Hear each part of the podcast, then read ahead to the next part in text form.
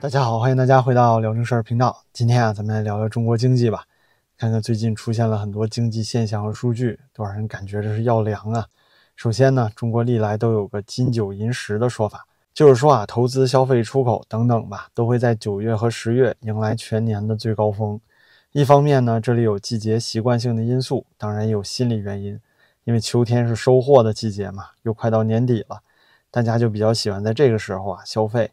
就连买房都是一样，所以呢，在传统的房地产市场一样也有金九银十的说法。当然了，今年十月的房地产市场还是普遍下跌，销量呢同比去年疫情的时候还不如。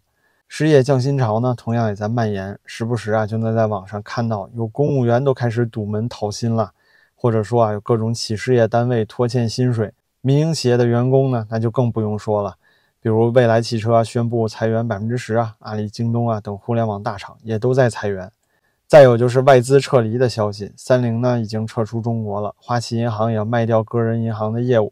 美国的先锋集团和盖洛普民调公司啊都关闭了在中国的办公室，还有很多外资学校也都撤了，比如说英国的德威学校。更有商务部数据显示呢，今年一至九月实际使用外资同比啊还下降了百分之八点四。而实际上，这些老外跑路的效率啊，可能更高。来自《华尔街日报》呢十一月的报道称，资金外流表明了，在与美国紧张局势和经济疲软的情况下，中国的投资啊吸引力正在逐渐减弱。再有，对中国商务部数据的分析显示呢，截至九月底，外国公司啊连续六个季度从中国撤回了超过一千六百亿美元的总利润。这种异常持续的利润外流，就导致了中国的外商直接投资。在三季度呢，出现了二十五年来的首次负增长。二十五年啊，朋友们，这也不是外媒在凭空捏造抹黑中国政府。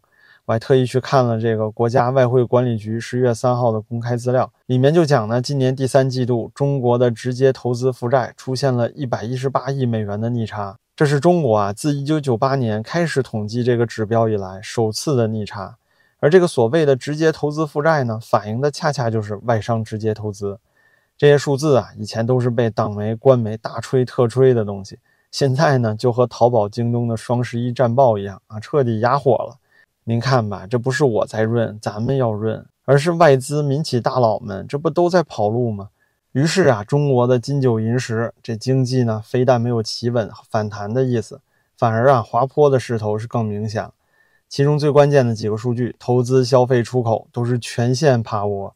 不过啊，单单聊数据那就有点枯燥了。今天呢，咱还得结合几个现象，看看中国目前疲软的经济是怎么反映到咱们现实生活中的。首先啊，就是今年的双十一购物节，这又哑火了。自从二零零九年十一月十一号开始呢，这个以光棍节为理由的中国网络购物节就由淘宝率先引爆了。以往的十一月十一号啊，都是个调侃的日子，年轻人呢，也就是借着光棍节的名义吃吃饭啊，逛逛街。然而呢，就有淘宝，因为它是网络电商嘛，所以自然要抓住这个网络热点，率先炒作起了双十一购物节。随后啊，每年都有越来越多的电商平台加入。到了这些年呢，更是连线下的商场，甚至课外补习班这种东西啊，都加入双十一促销了。更别说啊，还有大量的新兴网络直播带货。现在可以说成是呢，全国的购物狂欢节，肯定也不为过。而这几天啊，能吸引消费者的主要原因，就是因为低价。尤其是今年，无论是淘宝、京东，还是这些网络带货的大 V，像是李佳琦这些人，主打的唯一核心啊，就是低价，讲的就是全网最底价。我有个很好的朋友呢，就在淘宝天猫工作，他告诉我啊，今年双十一，淘宝天猫的首页购物页面推送，主要就是比价格，广告费啊，反而不像以前那么重要了。哪个商家打折打得最狠，规模大，就先给他推广。京东这边呢也是不遑多让，网络主播呀几个大 V，尤其是李佳琦，因为呢他们大量和供货商啊签底价协议，竟然呢现在已经被京东公开威胁说要告他啊，说他违反了反垄断法。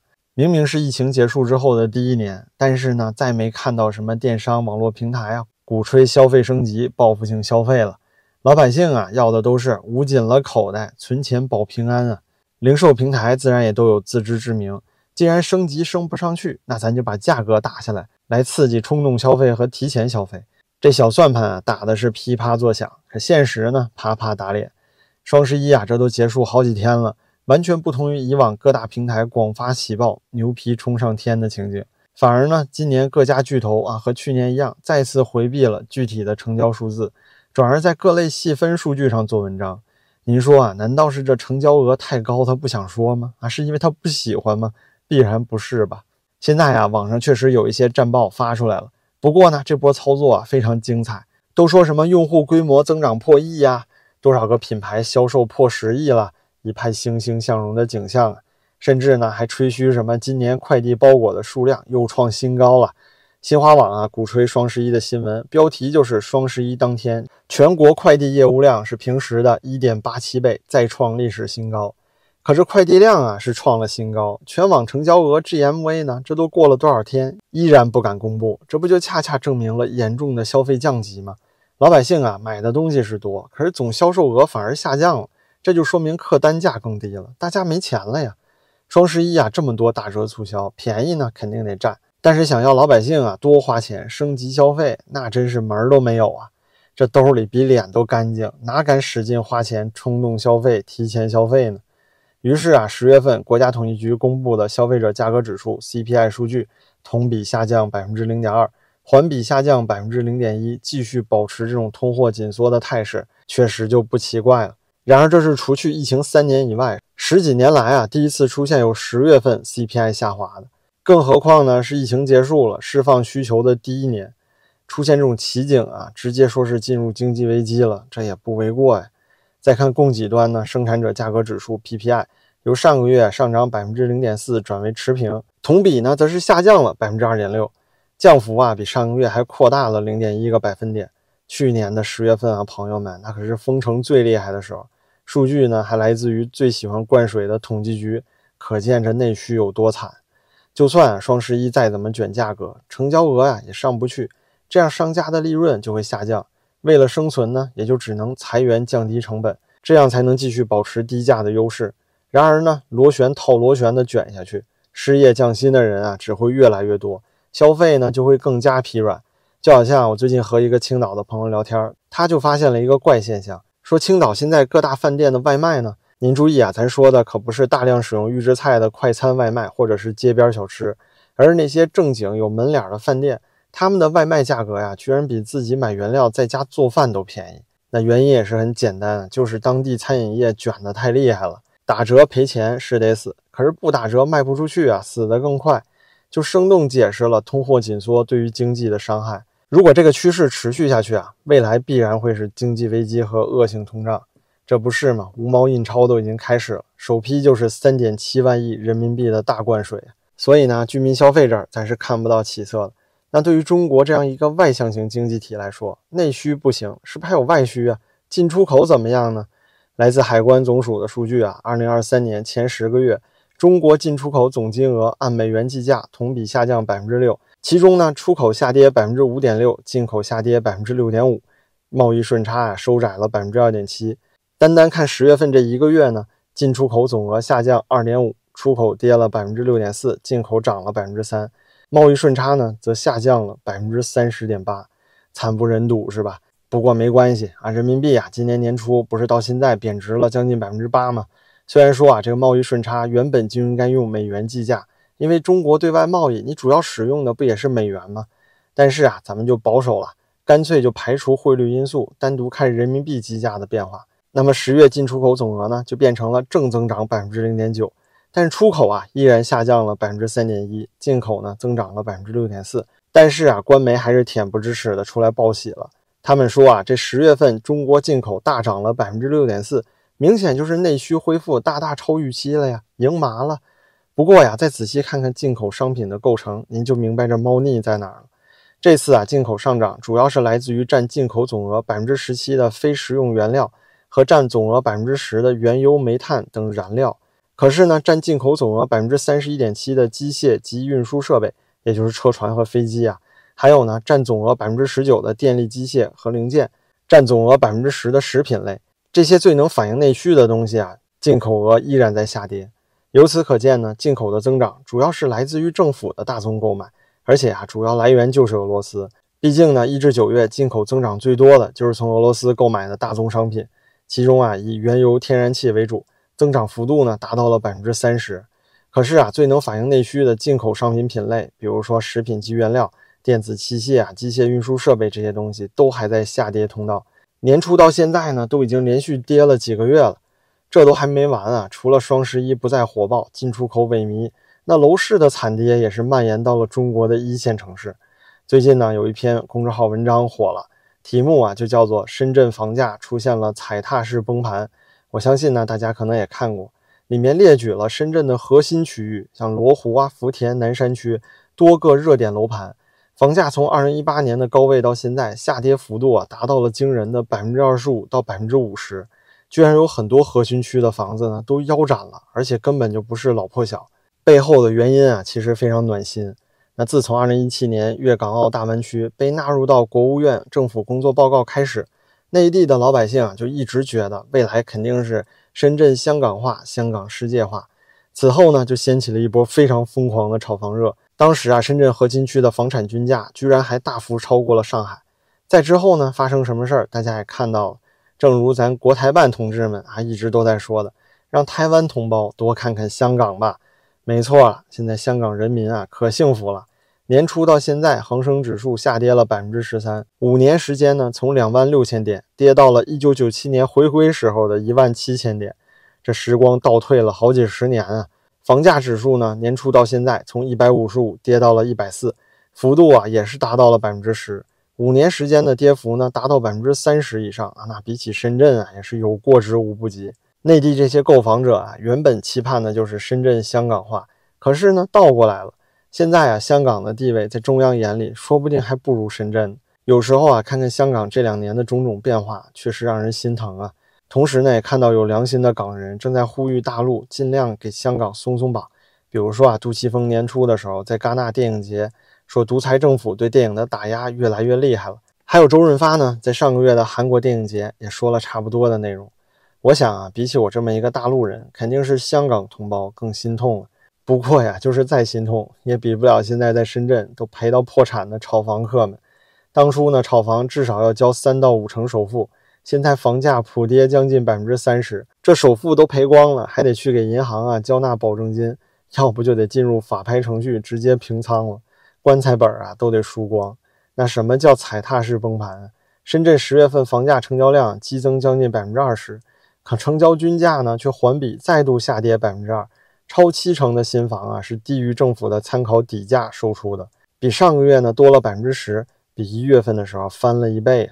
二手房源也是激增，去库存周期呢现在达到了恐怖的十九个月，卖房的人越来越多，可接盘侠却不够了。这房价越是跌，心慌的卖家就越多，然后呢卖盘一重，房价就接着跌。您说这不就是踩踏吗？不过呀，您觉得只有深圳这么惨吗？那当然不是。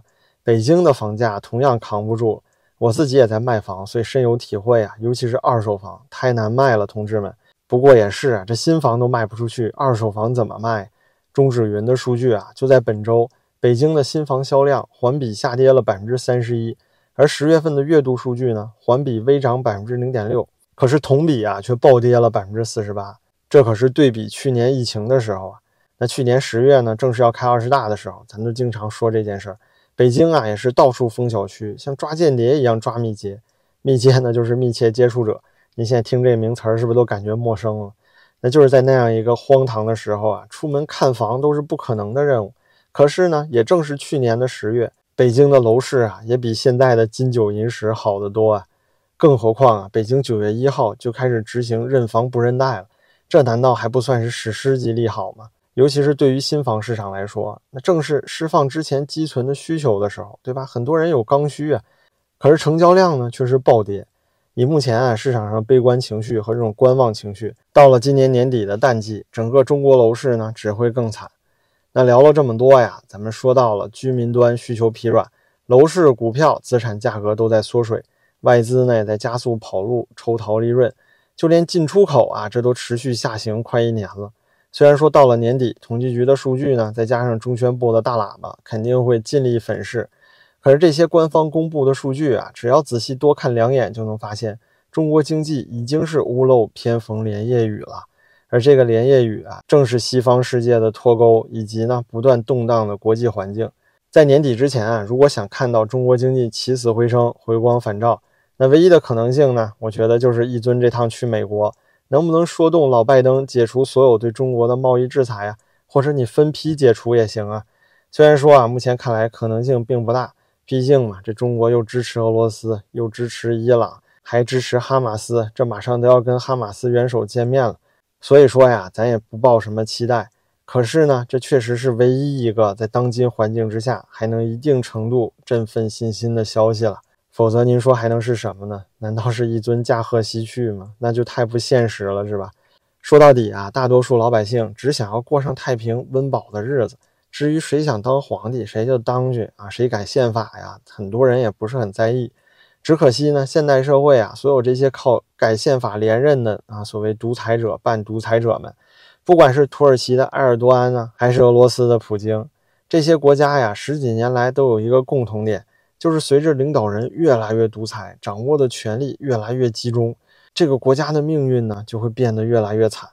哪怕是中国古代啊，那有皇帝的时候啊，您说这多悲哀，咱都聊上皇帝了。那古代的皇帝都知道，宽松的言论环境才是国泰民安的必要条件。于是呢，中国古代的明君，比如说像李世民这样，他都明白兼听则明，偏信则暗的道理。可您看看现在中国朝堂之上，这还哪有什么不同的声音呢？全都是两个维护，两个确立了。